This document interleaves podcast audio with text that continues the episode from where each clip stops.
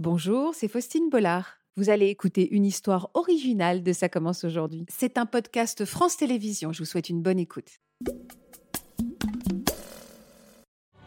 J'avais 7 ans, il a commencé, euh, c'était plutôt impulsif. Qui était votre agresseur? C'était le fils donc de, de, la professeure de ma mère.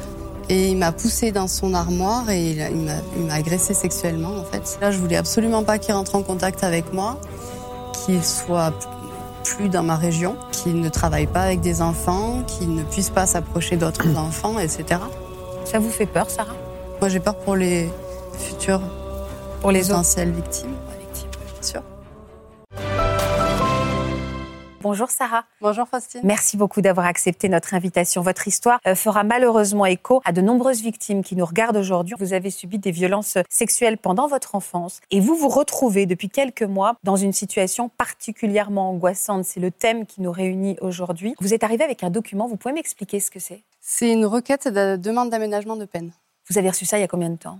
Fin d'année 2022. Et qu'est-ce que ça dit concrètement, pour utiliser les termes que vous, si vous racontiez euh, l'histoire à quelqu'un, qu'est-ce qu'elle dit cette demande? Mon agresseur demande un aménagement de peine. Donc un, un, aménagement de peine, ça peut être le bracelet à la maison, ça peut être sortir complètement, ça peut être voilà.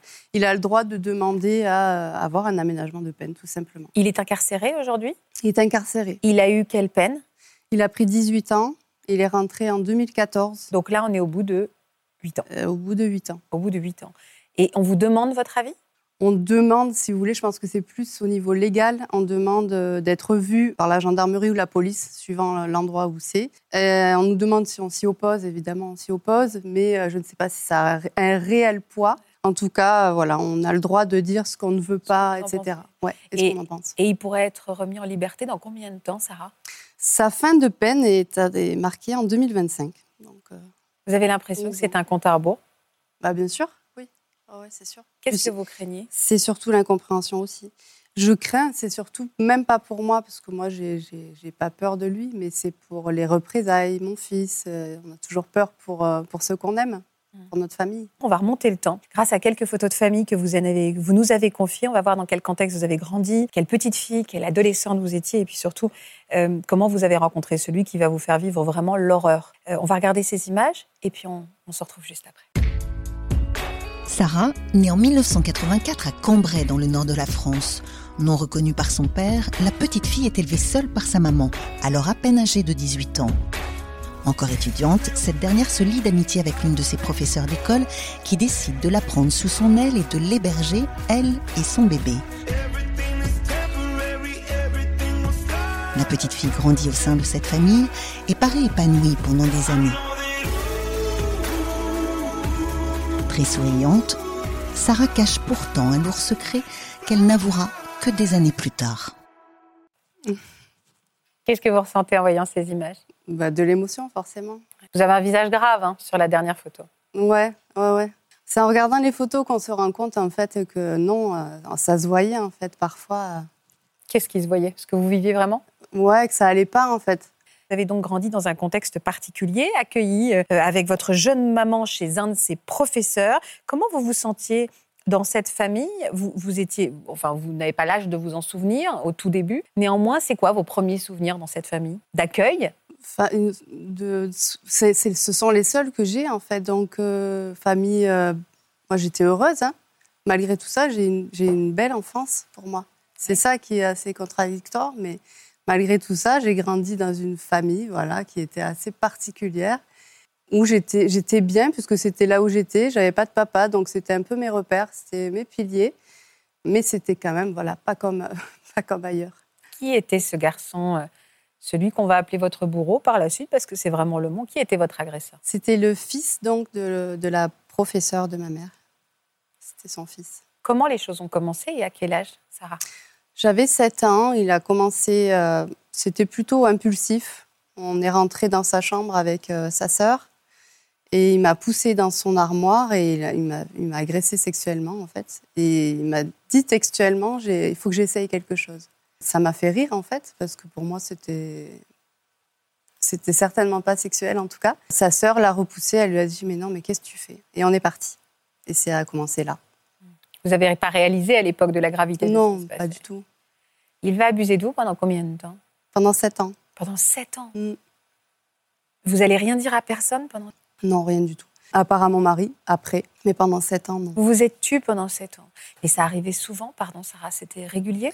C'était difficile à dire, à quantifier, mais euh, que c'était à peu près toutes les semaines. Et puis ça s'est passé à peu près quand il avait des, des copines, certainement.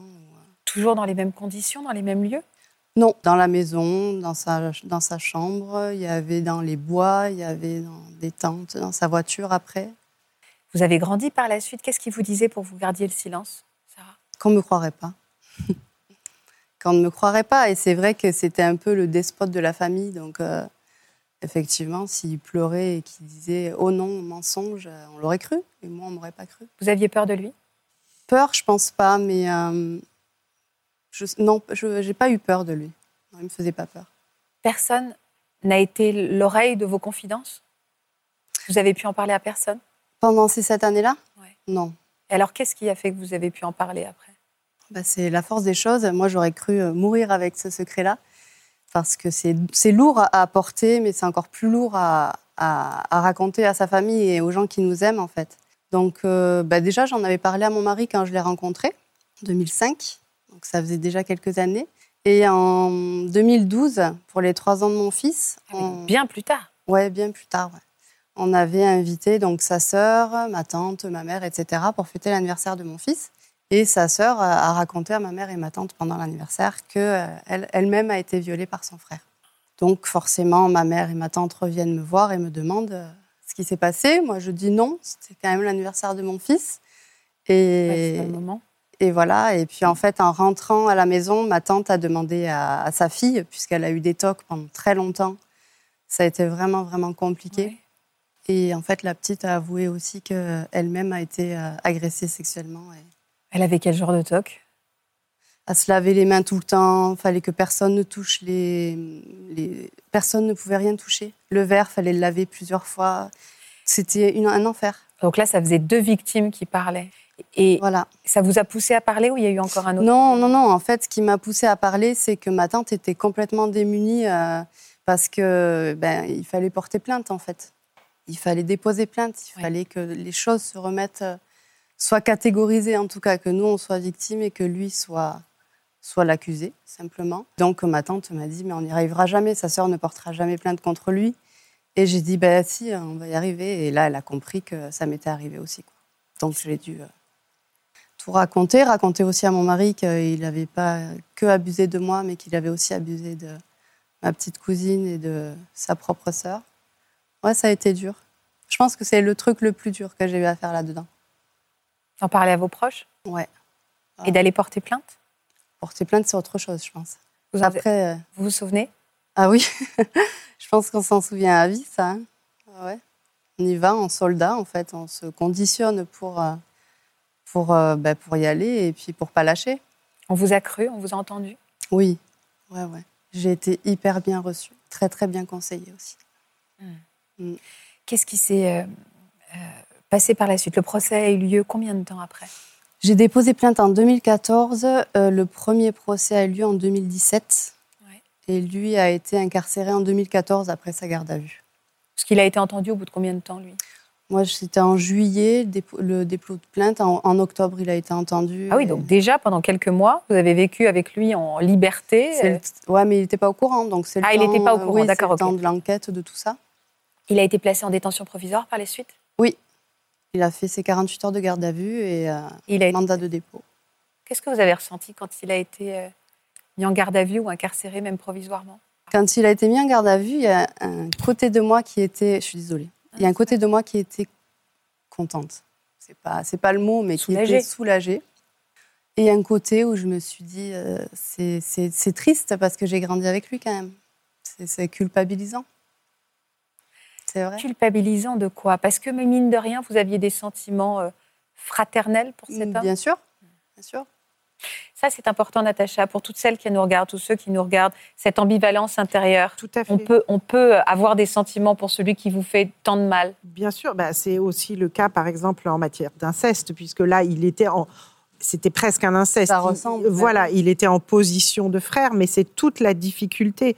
C'est-à-dire quand le père, le frère, l'oncle agresse un enfant, eh ben, l'enfant, lui, il a des sentiments, il aime son parent, et euh, et il y a au, au fond de lui. bah, l'idée que non non c'est pas vrai c'est pas possible ou peut-être que le- il va se reprendre et qu'il va arrêter donc euh, l'enfant espère toujours que l'adulte va arrêter et c'est vrai qu'il y a ce sentiment, il peut y avoir ce sentiment de culpabilité. C'est vraiment l'ambivalence. C'est les deux sentiments coexistent, c'est-à-dire oui, on veut qu'il soit puni et c'est normal, mais en même temps, bah, on a encore de l'affection ou de l'amour pour la personne.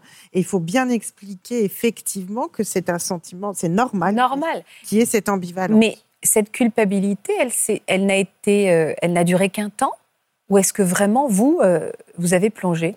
Elle a duré qu'un temps, puisque après, j'ai vite pensé à ma petite cousine qui, quand même, avait 4 ans et lui 25 ans. Et donc, après, c'est un autre sentiment qui prend le dessus. ouais. Lequel?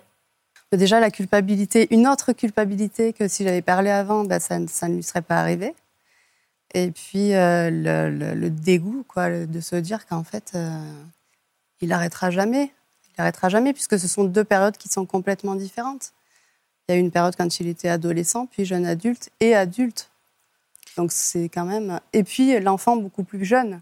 Donc, euh, C'est important aussi de se souvenir de ça, c'est que parfois on hésite à parler pour soi-même, mais qu'on va parler pour protéger un autre enfant plus petit, un petit frère, là c'est Oui. votre petite cousine, mais souvent on ne le fait pas pour soi, euh, mais on va le faire pour l'autre Oui. pour protéger. et, et le fait de le savoir derrière les barreaux, est-ce que ça vous a aidé à avancer? Ah oui, oui, bien sûr. Bien sûr. En fait, on, on a toujours l'impression qu'on vit avec, on arrive à avancer, que, que finalement on est fort et qu'on passe à autre chose. Mais en fait, c'est latent, c'est là, ça ne nous quitte pas. Tant Ça qu'on a- ronge. Ouais, ça ronge. Au fond, ça ronge. On s'en rend pas compte. Alors justement, ça ronge. Il, a eu le, il y a eu le procès définitif, enfin le vrai, le procès. Ah, il y en a eu trois. il y en a eu trois. Trois assises. Pourquoi il y a eu trois? Parce qu'il y a une partie des faits qui se sont déroulés quand il était mineur. Donc il y a eu euh, des une assise des mineurs, assise des majeurs, puis il a fait appel euh, aux assises des Oh là là, attendez, attendez. Marc, Oui. je tombe des nues. J'avoue que je ne le savais pas. Il peut avoir, pour les mêmes faits, on peut être jugé par deux tribunaux respectifs, deux assises respectives, Alors là, pour les fait, mêmes faits. ce sont les mêmes faits, mais c'était pas les mêmes victimes. Ah, d'accord. Si ça avait été la même victime, il n'aurait subi qu'un seul et même procès. compris, et d'ailleurs, devant la cour d'assises des mineurs, parce que lorsque vous commettez des faits, une partie pendant votre minorité et une partie pendant votre majorité, c'est en quelque sorte votre minorité qui prime et vous comparaissez pour l'intégralité des faits devant la cour d'assises des mineurs. Ah, pour l'intégralité des faits. Voilà, pour on, est d'accord que les faits ne sont pas divisés. Non. Chaque fois qu'on est jugé, c'est pour l'entièreté. Voilà. Et là, ce qui a fait la différence, c'est que c'était des périodes de temps qui étaient complètement différentes, puisqu'il y a eu vraiment trois périodes dans cette histoire-là, et en même temps, ce n'étaient pas les mêmes victimes. Donc, quelque part, on n'a pas eu envie de faire un cadeau à ce monsieur, de regrouper l'ensemble de ses affaires Oui, au sein d'une seule et même. Voilà. les, les, Et les quelque part, accumuler. les ça a permis de cumuler les deux peines et non pas de les confondre. Mais le seul truc, c'est que trois procès, on sait à quel point c'est une épreuve épouvantable, un procès. Et vous, vous l'avez vécu trois fois. Ouais. Ça a dû être extrêmement éprouvant pour vous. Ça a été dur, ouais. Ça a été lourd, lourd. Ah ouais. Puis c'est à chaque fois, c'est la même chose. hein. Oui, on recommence. On recommence, on recommence. Et alors, donc, sa peine a été, vous me disiez tout à l'heure, de 18 ans. Première peine, assise des majeurs, il prend 12 ans. Il fait appel, donc en appel, il a pris 10 ans. Assise des mineurs, il a pris 8 ans et les peines n'ont pas été confondues. Donc elles ont été cumulées. ça fait Cumulé. 18 ans. D'accord, donc 18 ans. Mm. Très bien. Qu'est-ce qui fait, pardon, là je me tourne vers vous, Marc, à quel moment un homme emprisonné, au bout de combien de temps peut-il prétendre à une- un allègement de sa peine, une libération euh, conditionnelle ou pas À quel moment? Est-ce que déjà, deux ans après, on peut dire, bah, écoutez, je vais déjà demander à ce que ma peine soit allégée? C'est quoi? En fait, si vous voulez, bon, on va mettre beaucoup de gens en colère en leur apprenant comment ça se passe, mais comme j'ai déjà eu l'occasion de le dire, euh, le principe de l'incarcération en France, c'est de se dire on va faire en sorte que la personne devienne meilleure. Donc tout est bon pour lui donner euh, quelque, quelque part une invitation à se comporter bien, à se comporter mieux, et à chaque fois, c'est un bonus. C'est des réductions de peine automatiques. Aujourd'hui, si vous voulez, quand vous êtes condamné à une peine d'emprisonnement ou de réclusion pour des assises, à partir du moment où la peine est définitive, vous allez déjà commencer à bénéficier de réductions de peine qui sont automatiques. Trois mois, par an, trois mois pour la première année et deux mois par an pour les années suivantes. Si vous vous comportez mal, le juge d'application des peines a la possibilité de retirer ce, qui est ce que sont ces réductions de peine automatiques. Ensuite, plus la personne va bien se comporter en détention, plus elle va bénéficier de ce qu'on appelle les RPS, c'est-à-dire des réductions, euh, des réductions de peine supplémentaires. Et pour répondre précisément à votre question, la loi précise qu'à partir du moment où on a purgé la moitié de la peine qui a été prononcée, on est accessible, admissible à une demande de libération. Qui ne veut pas dire qu'on va être libéré, mais, Mais on non. est admissible. On Voilà. a le droit à ce que votre demande soit écoutée et entendue. Juste une chose, donc vous, au moment où on vous a dit 18 ans, j'imagine que ça a été un soulagement. C'était une peine qui correspondait à On vos a- attentes. On a été entendu avec la loi française, on ne peut pas s'attendre à beaucoup mieux. à Vous avez été plus. satisfaite ce jour-là. Ah oui, oui, totalement, ouais. Donc là, euh, c'était le début d'une nouvelle vie. Rassurante, vous êtes senti mieux, vous pouviez reprendre le cours de votre vie. Il était en prison, vous vous êtes senti euh, légère Soulagée, ouais, pendant quelques soulagée. temps. En fait, le sac à dos qu'on porte euh, tout ce temps, qui nous fatigue et tout, on a l'impression, parce que moi, j'ai pas mal bougé, en fait, où je me sentais mal dans un endroit, j'allais à un autre et tout ça. Et puis un jour, mon mari m'a dit, mais tu, en fait, euh, ton sac à dos, il faut que tu l'ouvres et que tu traites ce qu'il y a dedans, en fait, parce que ça, où, te- où que tu ailles, ça te suivra. Et puis on l'a traité, on l'a ouvert ensemble, et puis, euh, puis voilà, Et le répit est arrivé, le répit est arrivé jusqu'à cette lettre. jusqu'à cette lettre où on se dit en fait on sera jamais tranquille. 2022, donc euh, ben, trois ans après, euh, je reçois donc euh, je sais pas comment ça s'appelle, c'est un avis de demande d'aménagement de peine, une ans, requête. Oui, c'est l'occasion d'expliquer qu'en fait. Trois ans, mais il a déjà fait. euh, Oui, il ne faut pas oublier d'abord qu'il est incarcéré depuis 2014. Donc avec la détention Donc, provisoire. on- Donc en fait, on était à combien de temps de Huit détention ans d'emprisonnement. Huit ans. En, Ouais. en 2022, il avait déjà purgé huit années. Par l'effet des réductions de peine automatiques, etc., Donc- il était déjà à la moitié de la peine. admissible. Voilà. Donc il était déjà à la moitié de sa C'est ça. Mais le vrai soulagement n'a duré que trois ans pour vous dans votre tête. Il était vraiment définitivement euh, condamné et la lettre est arrivée qu'au bout de trois ans, même s'il avait Oui. été en détention Après, avant. on sait quand même très bien qu'il ne fera jamais 18 ans euh, complets et qu'il sortira au bout d'un moment, euh, Mais pas là. mais pas là. Là, Au moment où vous découvrez cette lettre, déjà, est-ce que vous, vous comprenez? Parce que c'est un peu sidérant. Est-ce que vous avez compris ce qu'il y avait dans cette lettre? Bah oui, tout de suite. hein. Déjà, quand je vois que c'est une lettre de l'avocat, de mon avocat ou de quelque chose comme ça, bon, ben, je me dis, euh, c'est encore ça. Alors, la marche à suivre, donc, quand. euh, c'est un peu étonnant d'ailleurs qu'on consulte la victime. Euh, Il y a des victimes. Mais vous savez Oui, mais il y a des victimes qui vont dire Ah ben non, mais libérez-le, je m'en suis remise. Alors, euh, en fait, ce qui est assez incroyable dans notre droit, et c'est pour ça que ça génère beaucoup de colère et elle est justifiée pour les victimes, c'est que c'est le seul moment où on informe la victime à la fois du lieu où la personne est détenue Mm. et de l'éventualité de sa sortie. Ah, donc Si de- la personne ne fait aucune demande d'aménagement de peine, aucune demande de libération anticipée, avocat de victime, je n'ai même pas les moyens de savoir où il est détenu et quelle est sa date de libération prévue. C'est-à-dire que je ne peux même pas prévenir mes, mes- mes clients ou mes clientes en leur disant attention, il va sortir à ce moment-là. On n'y a pas accès. Ouais, Ça, c'est quand même une lacune extraordinaire de la loi qui devrait, à minima, dire aux gens voilà, cette personne a été condamnée à tant de temps, il va sortir à tel On va en reparler moment, avec. Christine et- avec, euh, avec Marie-Christine. Est-ce qu'on a le droit, quand vous, rece- vous avez reçu ce papier, Sarah, est-ce qu'on a le droit, quand on reçoit un papier, de donner son avis, évidemment, mais même mettre de- des conditions, de dire euh, s'il devait être libéré, je veux qu'il habite à l'autre bout de la France, euh, qu'il ne s'approche pas de moi. euh, Bien sûr. En fait, lorsque, lorsque le juge d'application des peines, ou si la peine est plus importante que 10 ans à purger, le tribunal d'application des peines écrit en général. Là, pourquoi est-ce que c'est l'avocat qui a reçu la lettre? Parce qu'elle aurait pu très bien la recevoir directement. C'est parce que l'avocat avait fait en sorte que la victime ait élu domicile à son cabinet. Donc, en fait, dans le dossier, elle n'avait qu'une adresse, c'était le cabinet de l'avocat. Donc ça veut dire que la personne n'avait pas, enfin, qu'elle restait dans l'anonymat finalement. Elle, elle on est- essayait son de la adresse était protéger, préservée. voilà. On essayait de la préserver et de la protéger. Donc, à ce moment-là, l'avocat ne peut pas faire autrement que d'informer euh, sa cliente en lui disant voilà, on va vous demander votre avis, vos observations. Donc, en fait, c'est deux choses. D'abord, est-ce que vous êtes d'accord ou pas d'accord? Et puis ensuite, si jamais ça se passe, est-ce que vous avez des observations à faire sur les modalités de sa remise en liberté? Et c'est là où vous pouvez dire je ne veux pas qu'il réside dans le même département que moi ou dans la même ville alors que moi, etc. Alors ça a été quoi vos observations à vous, Sarah? Vous avez demandé? Oh, mais on peut dire ce qu'on veut, en fait, finalement. hein. Moi, ben, moi, j'ai dit que déjà, je voulais absolument pas qu'il rentre en contact avec moi, qu'il soit plus dans ma région, qu'il ne travaille pas avec des enfants, qu'il ne puisse pas s'approcher d'autres enfants, etc. Et, le, et le, le juge suit forcément les demandes du- de la Non. victime C'est un avis qui, qui est re- requis et, et elle n'est pas décisionnaire puisque c'est le juge d'application des peines. Maintenant, la difficulté, c'est que on demande l'avis aux victimes, mais je ne suis même pas certain qu'on leur notifie la décision qui a été rendue. Non. D'accord. Donc aujourd'hui, pour Sarah, est-ce qu'une décision a été rendue? Est-ce qu'on sait quand est-ce que son agresseur va sortir? En tout cas, ni Sarah ni son avocat n'en ont été informés à ce jour. C'est-à-dire qu'on ne sait pas finalement si un débat a eu lieu et si le débat a donné lieu à une décision de la part du juge d'application des peines. Ça vous fait peur, Sarah? Peur, non, mais euh, enfin, C'est un mot que vous n'aimez pas, moi, ça hein. peur. Hein. Vous voulez pas qu'on dise que non, vous mais peur. j'ai- parce qu'il me fait pas peur et c'est pas quelqu'un qui fait peur, c'est quelqu'un qui va agresser des personnes qui, sur qui il a l'ascendant. Et vous n'avez pas peur euh, même pour vous? Pour moi, non, pas du tout. Moi, j'ai peur pour les futures Pour les autres potentielles victimes, ouais.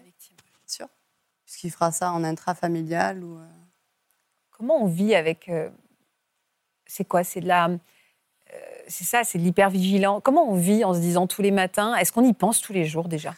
Alors moi, je. que vous y pensez tous Ouais, en fait, j'y pense tous les jours. C'est même pas à lui finalement que je pense, c'est que je vois des, je vois des pédophiles partout en fait.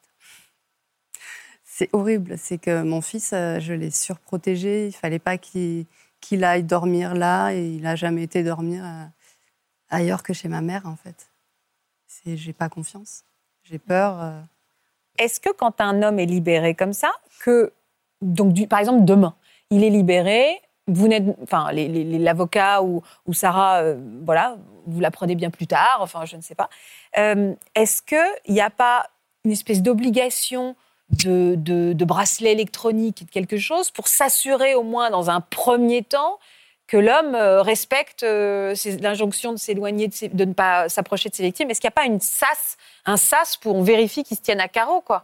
Alors, il n'y a pas nécessairement de placement sous surveillance électronique, il n'y a pas nécessairement de bracelet. Puis le bracelet, c'est pas comme on peut l'imaginer, comme ça existe par exemple aux États-Unis, où les bracelets sont en quelque sorte préventifs. En France, le bracelet, il est fait pour interdire à une personne de sortir de son domicile en dehors des heures qui sont prévues.